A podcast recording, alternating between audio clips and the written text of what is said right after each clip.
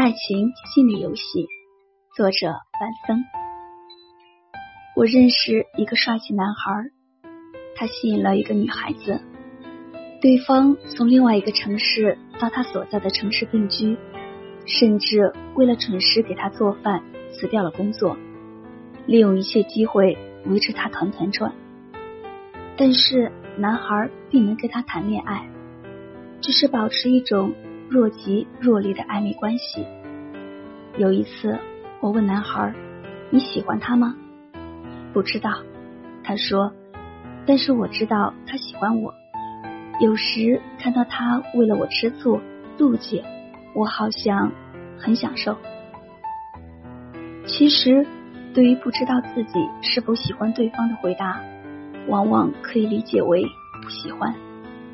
因为装作不知道，就可以继续享受对方的付出，即使无法负责任，也不太愿意放弃别人对自己的好，这是人性共通的弱点。终于有一天，女孩忍无可忍，求助于我。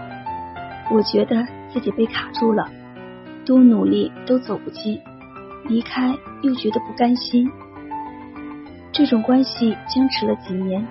他已经很焦虑了，我该怎么办呢？最后，他说了一大堆对男孩怨恨的话，但是仍然不想离开他。从世俗的角度，这个男孩是典型的不主动、不拒绝、不负责。但道德层面的是非判断，往往让人看不到问题的实质。如果一个人被钩子勾住，其身上肯定有个跟钩子相吻合的入口，为什么被这个三不主义男孩吸引的是他，而不是别人呢？因为他身上有这样一个入口。女孩告诉我，她出生在一个多子女的家庭，从很小的时候就开始照顾弟弟妹妹，所以她爱的方式是照顾别人，而且她能从照顾别人中得到快乐和价值感。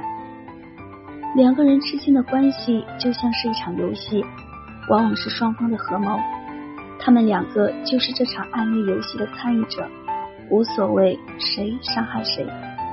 我把这些告诉女孩，并且提醒她，怨恨对方只能让你更难以解脱，要为你负责任的人是你自己，能不能从这个困境中走出来，也取决于你自己。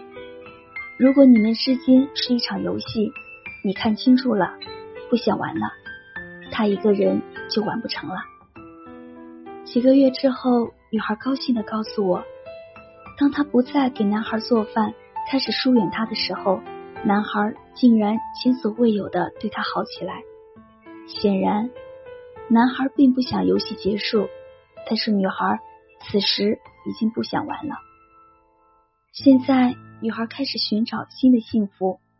至于男孩，如果他察觉不到自己的游戏模式，并自己走出来，最大的可能是吸引了另一个女孩，继续玩同样的游戏。